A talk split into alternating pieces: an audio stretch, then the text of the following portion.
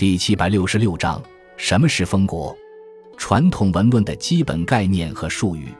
风骨一词最早出现于汉末，流行于魏晋，本是用来品评人物，如《宋书·武帝纪》称刘禹风骨奇特，《南史·蔡准传》称蔡准风骨耿正等。后来，南朝文人将风骨引入文论中，用以指文章的锋利劲骨。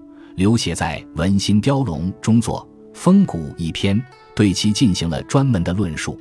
刘勰认为，所谓“风”，指文章的情志要有感动人的力量，写得鲜明而有生气、俊快爽朗；“骨”则指文章要文辞精炼、词意相称、有条理、挺拔有力。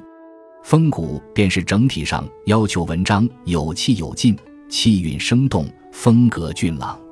而与刘勰同一时代的谢赫，则将风骨引入画论。其在《古画品录》中认为，风骨在画作具体体现为气韵生动与古法用笔，认为画的生动而有气韵，比例雄健，线条挺拔，便可谓有风骨。另外，对于风骨还存在其他一些不同的解释。总体上，风骨指的是一种鲜明、生动、凝练、雄健有力的艺术风格。